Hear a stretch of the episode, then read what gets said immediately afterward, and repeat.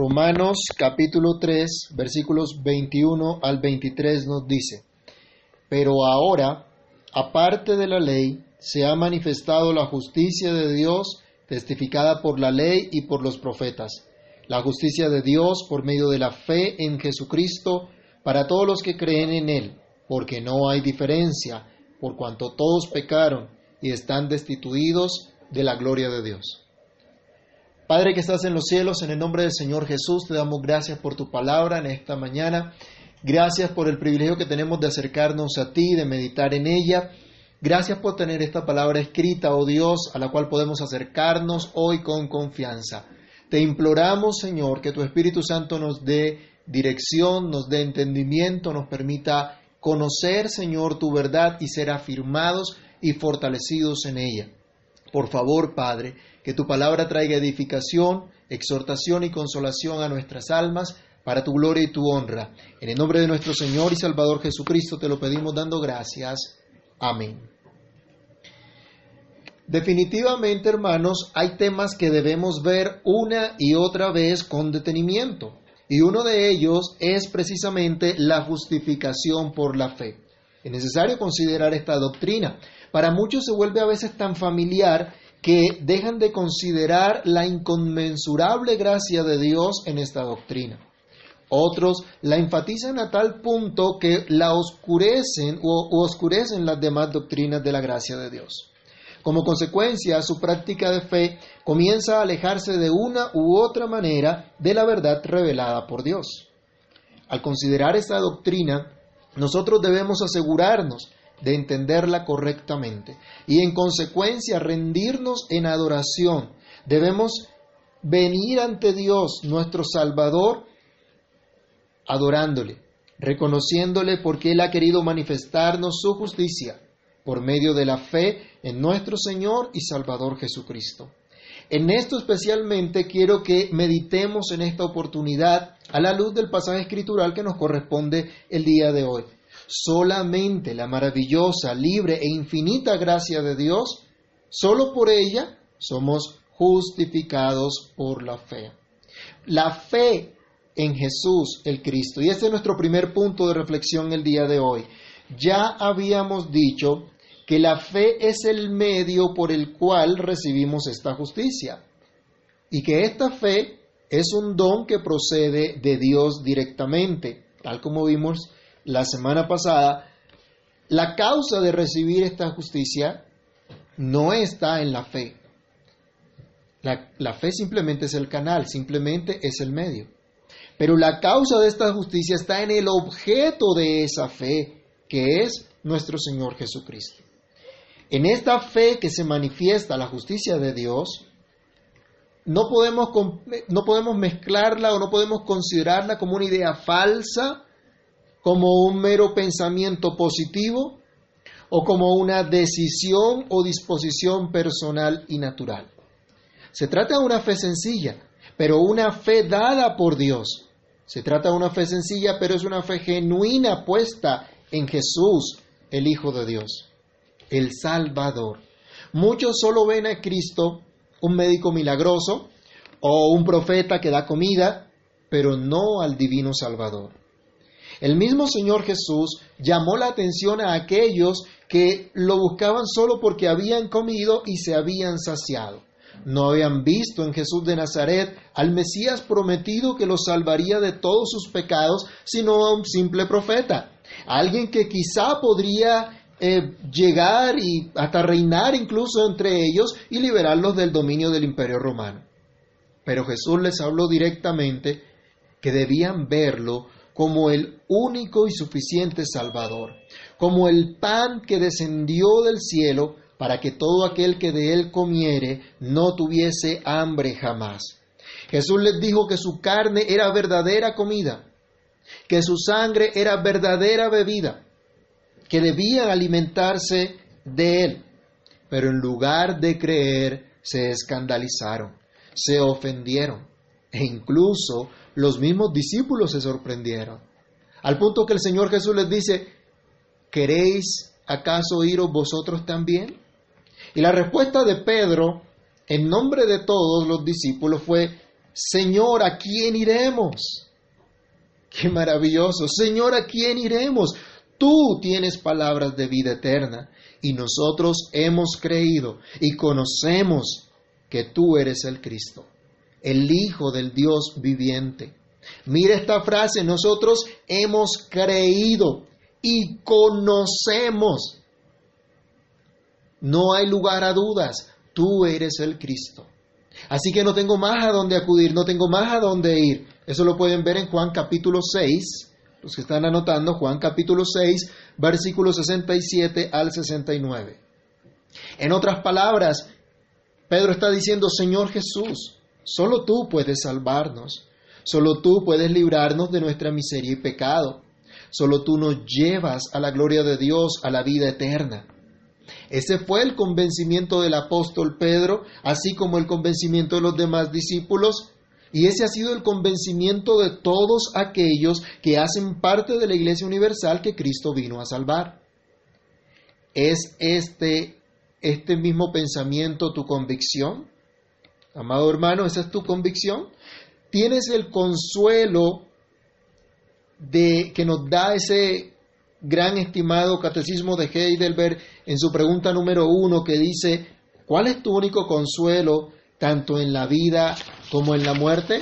Y nos responde este catecismo que yo, con cuerpo y alma, tanto en la vida como en la muerte, no me pertenezco a mí mismo, sino a mi fiel Salvador Jesucristo, quien me libró del poder del diablo satisfaciendo enteramente con preciosa sangre por todos mis pecados.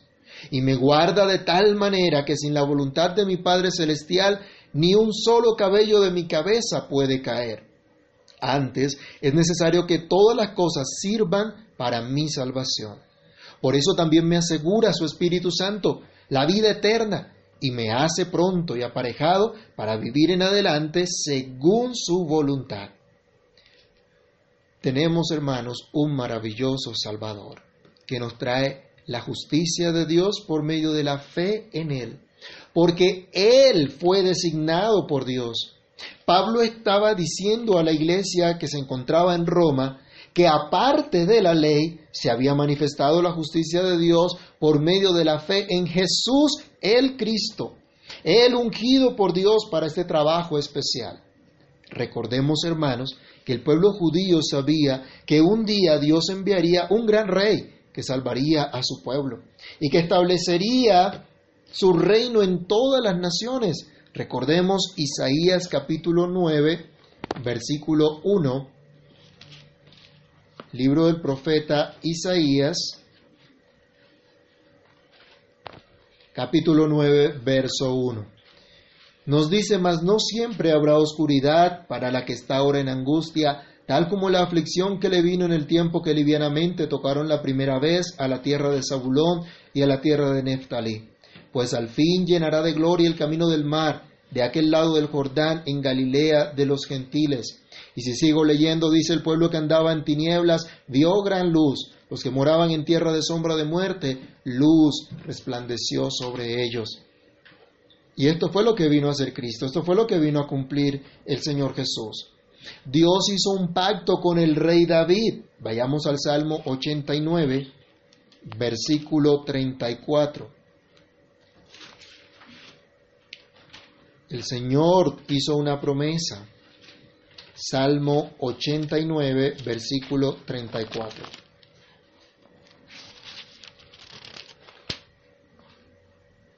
no olvidaré mi pacto, ni mudaré lo que ha salido de mis labios.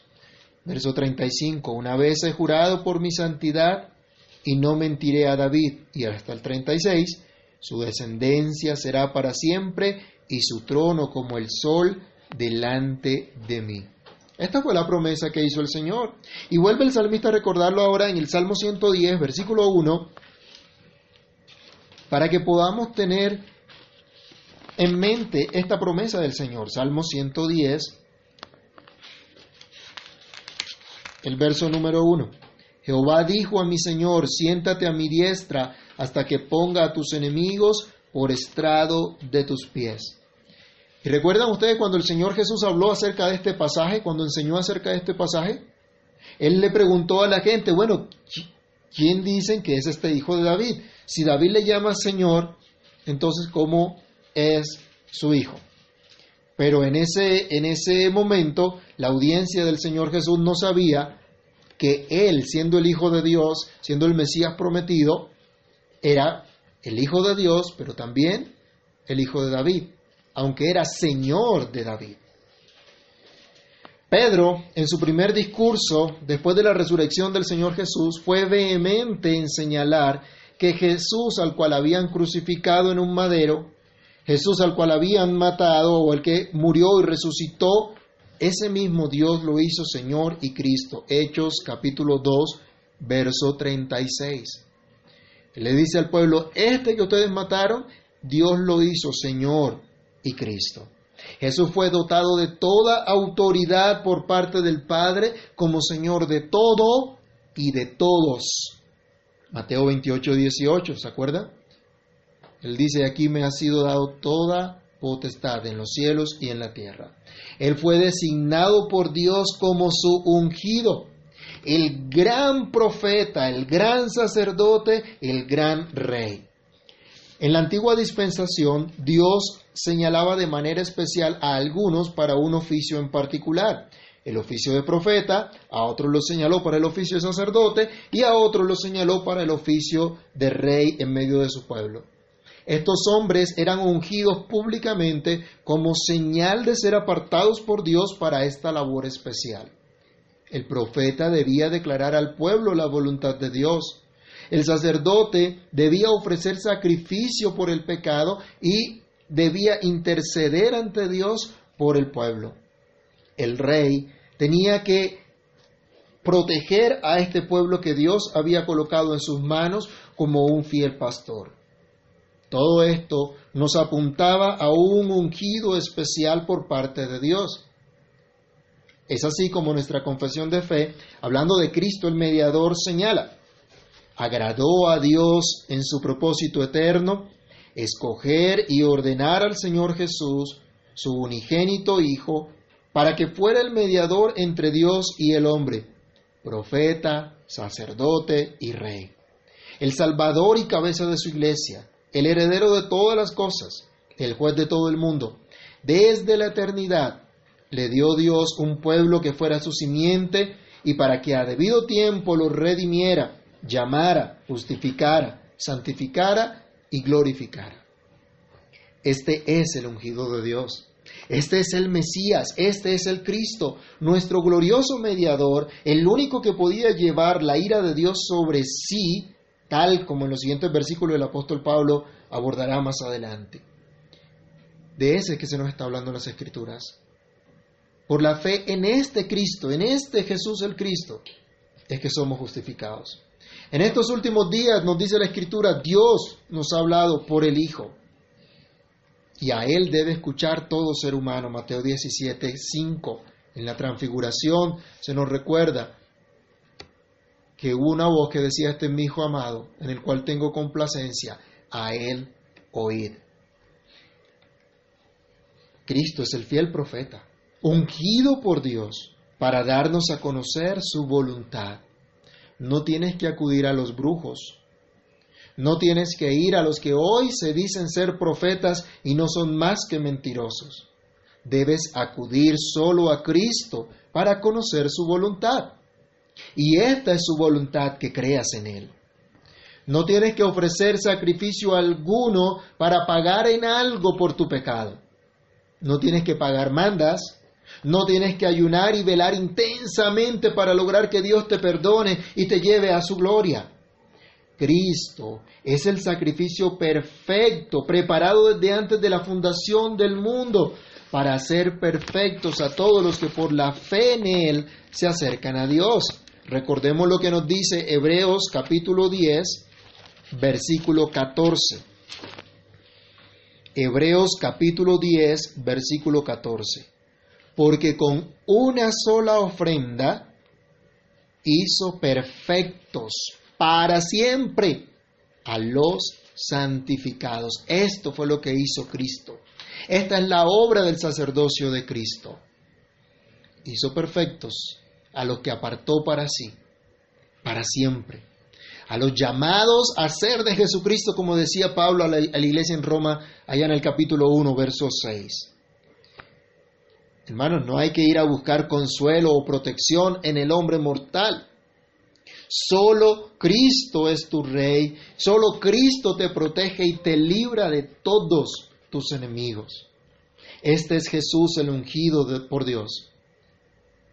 Es solamente por medio de la fe en Él que se manifiesta la justicia de Dios a toda la humanidad.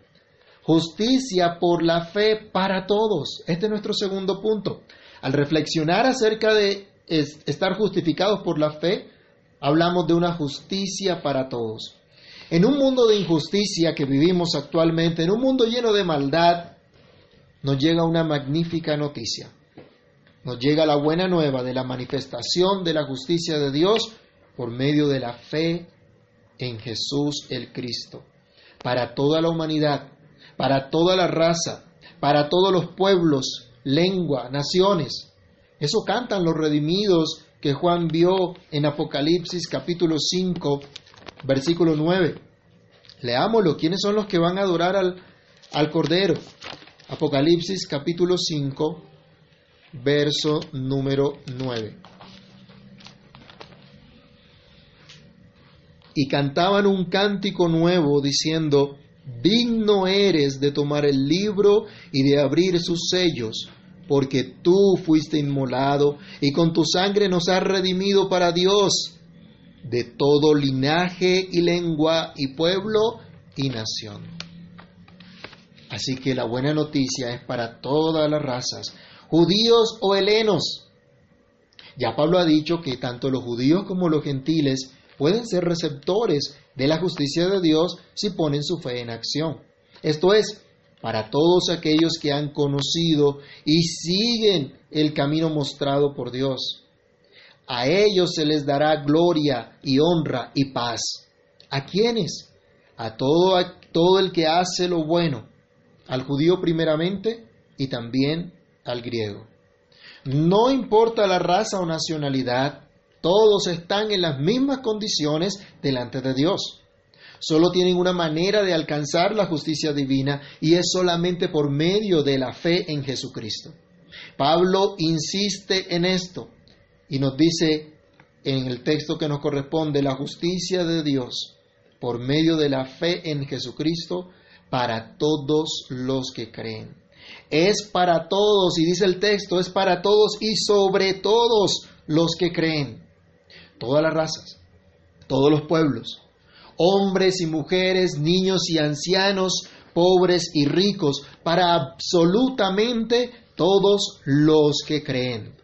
Esta justicia es dada sobre todos los que creen, todos los que día tras día están creyendo solamente en Dios, que entregó a su Santo Hijo Jesús para llevar sus pecados en la cruz. Los que no dejan ver los que no dejan de ver esa cruz, los que no dejan de ver al crucificado, los que conscientes de su miseria cada día, recuerdan que solo Cristo los ha librado y por solo Cristo ya no van al infierno por la eternidad, sino a la gloria de Dios, sin importar que ahora haya enfermedad o incluso se padezca hasta la misma muerte. Ya la muerte no es un terror para el cristiano, porque no va a la perdición, sino que va a estar para siempre con su Señor, con ese gran profeta, con ese gran sacerdote, con ese gran rey, su maravilloso Salvador. Contemplará el rostro de su dulce redentor. ¿No te llena esto de gozo, amado hermano? Saber que por la gracia de Dios has recibido la fe en Cristo Jesús, el Santo Hijo de Dios, y que por esa fe sobre ti está ahora la justicia de Dios que de ningún otro modo podrías cumplir ni en esta vida ni en la eternidad. Qué dicha, hermanos. Qué buena noticia para todos los que creen. Para ellos, nos dice la Escritura, se revela la justicia de Dios por medio de la fe en Jesucristo. Pero debemos reflexionar también en la necesidad que todos deben acogerse a esta justicia. Esta es nuestra última reflexión de este pasaje.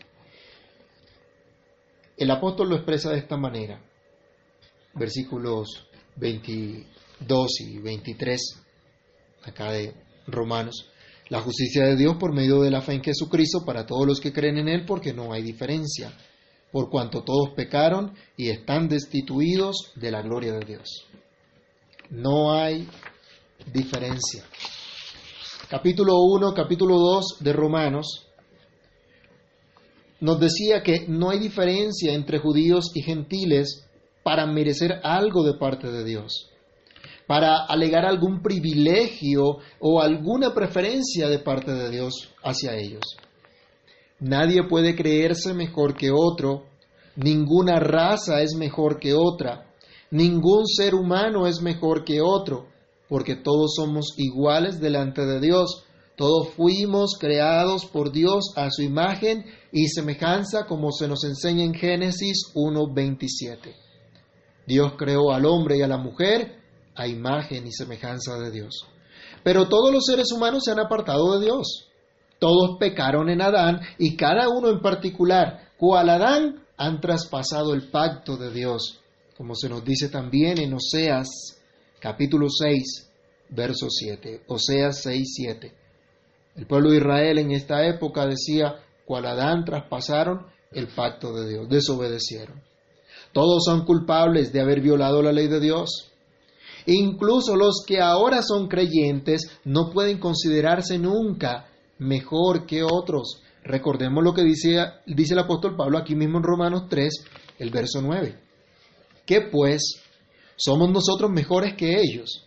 En ninguna manera, pues ya hemos acusado a judíos y a gentiles que todos están bajo pecado. Todos están bajo pecado, todos están por naturaleza muertos en rebeliones en sus pecados contra Dios. Todos por naturaleza están separados de Dios sin acceso a Él, pues su pecado hace separación entre ellos y Dios. Fue lo que Isaías le dijo al pueblo, Isaías 59, versículo 2. Le dijo al pueblo de Israel en medio de la depravación en la que se encontraban. Le decía, sus rebeliones han hecho separación entre ustedes y Dios. El pecado ha hecho separación entre ustedes y Dios. Todos por naturaleza prefieren la mentira en lugar del verdadero Dios, como el apóstol Pablo afirmaba en el capítulo 1 de Romanos que hicieron los paganos todos por naturaleza, buscan su propia gloria en lugar de la gloria, la fama, el peso de la excelencia de Dios, tal como ocurría con los judíos religiosos que fueron también señalados en el capítulo 2 de Romanos. Y en el capítulo 3 nos decía Pablo, no hay quien haga lo bueno, no hay ni siquiera uno, todos se han desviado, han pecado con su lengua, con su mente, con sus acciones, como vimos en Romanos 3 del 12 al 18. Por lo tanto, toda boca queda cerrada, como decía versículo 19 y 20 de Romanos, ante el juicio que manifiesta la santa ley de Dios, al mostrarnos lo terriblemente pecadores que somos, al mostrarnos la miseria en la que nos encontramos por, naturaleza al rebelarnos contra Dios. No hay nada que exigir, no hay nada que reclamar, todos están sin alcanzar la gloria de Dios. Todos pecaron, lo único que merecen nuestros pecados es el infierno de fuego por toda la eternidad. No importa si ya nos hemos identificado con el pueblo del pacto o no. No importa si llevamos toda la vida en una iglesia o si recién llegamos a la fe. Todos por naturaleza somos hallados faltos a ser pesados en esa balanza de la justicia de Dios. Todos pecaron en Adán. Todos traspasaron ese pacto de Dios. Todos han sido desobedientes. Por lo tanto, dice, no hay diferencia. Somos iguales delante de Dios, estamos en las mismas condiciones. Algunos son muy estudiosos, otros de pronto no estudian mucho. Unos tienen grandes recursos económicos, otros no tienen absolutamente nada, pero tienen en común una cosa, ambos son pecadores. Ambos han faltado a Dios. Ambos son faltos de la gloria de Dios, no alcanzan la gloria de Dios porque han pecado. Por eso nuestra traducción allí dice, por cuanto todos pecaron, están destituidos de la gloria de Dios. Así que todo aquel que muera en sus delitos y pecados, todos los que pasen a la eternidad sin mirar a Cristo por la fe, se perderán para siempre. Se perderán. Están destituidos de la gloria de Dios. No alcanzarán la gloria de Dios. No la alcanzarán jamás por estar en su incredulidad. No hay diferencia. Toda la humanidad ha pecado. Toda la humanidad ha hecho lo malo y por lo tanto está destituida de la gloria de Dios. El que no escoge entonces esta justicia que se manifiesta por medio de la fe en Cristo, permanecerá para siempre destituido de la gloria de Dios. Hermanos míos, qué maravilla es que el Señor nos haya salvado. Qué maravilla es que el Señor nos haya amado en Cristo. Usted y yo no somos mejores ni más justos que otros. Por naturaleza, estamos en las mismas condiciones de los demás a causa de nuestro pecado. Estamos por naturaleza destituidos de la gloria de Dios. Pero el Señor, que es grande en misericordia, ha querido manifestarnos su justicia por medio de la fe en Jesucristo. Podemos decir, aleluya, alabado sea nuestro Dios. Hermanos míos, nunca dejemos de mirar a Cristo, nunca dejemos de confiar en Él.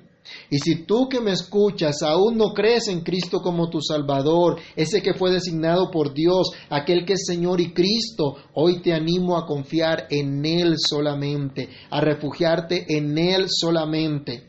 La OMS no te salvará. Los gobernantes de esta tierra no te salvarán, ni la farmacéutica que están fabricando la vacuna contra el coronavirus, ninguna de ellos te salvará. Ni siquiera tú mismo podrás mantener la vida en ti. Solo Cristo. Solo el Salvador dado por Dios es el único que te puede librar de todos tus pecados por toda la eternidad. Así que todos debemos mirar a la cruz, mirar al sacrificio de Cristo, creer que Él fue a esa cruz en nuestro lugar entonces conoceremos la justicia de Dios que se revela por fe y para fe. Entonces viviremos para siempre por Cristo y para Cristo por toda la eternidad. Oremos. Bendito Dios y Padre que estás en los cielos. En el nombre de nuestro Señor y Salvador Jesucristo te damos muchísimas gracias por permitirnos ver en tu palabra tu bondad, tu gracia, tu infinita misericordia. Gracias Señor porque nos recuerdas una vez más que no somos mejores que otros, que por naturaleza estamos destituidos de tu gloria, no alcanzamos tu gloria, no alcanzamos esa justicia, esa perfección que tú, oh Señor, has establecido. Te pedimos hoy, oh Señor, que tengas misericordia de nosotros y que nos ayudes a apreciar la cruz, que nos ayudes a apreciar aquel que fue crucificado en nuestro lugar. Que entendamos, Señor, que nuestra justicia realmente no es nuestra, sino de Cristo. Que solo tú, Señor, por tu gracia infinita, nos atraes a ti, nos permites venir a ti, nos permites, Señor, tener comunión contigo, ser parte de tu pueblo, porque Cristo pagó, saldó esa deuda. Ayúdanos a considerar quién es Jesús el Cristo. Que no tengamos una idea equivocada de ti, Señor. Que no tengamos ideas erróneas. Que no nos hagamos ideas falsas de quién es el Señor Jesús, el Cristo. Sino que veamos lo que tú nos has revelado y confiemos en aquel que es el Salvador del mundo, el que Dios ha puesto para librarnos de todos nuestros pecados. Ayúdanos a entender, Señor, que no hay diferencia. Por cuanto todos hemos pecado, todos por naturaleza estamos destituidos de tu gloria. Y solo en Cristo podremos entrar en tu gloria eterna. Padre, gracias por este privilegio que nos das, por la fe que nos regalas. Exaltamos, bendecimos tu santo nombre y te damos muchas gracias. En el nombre del Señor Jesús. Amén y amén.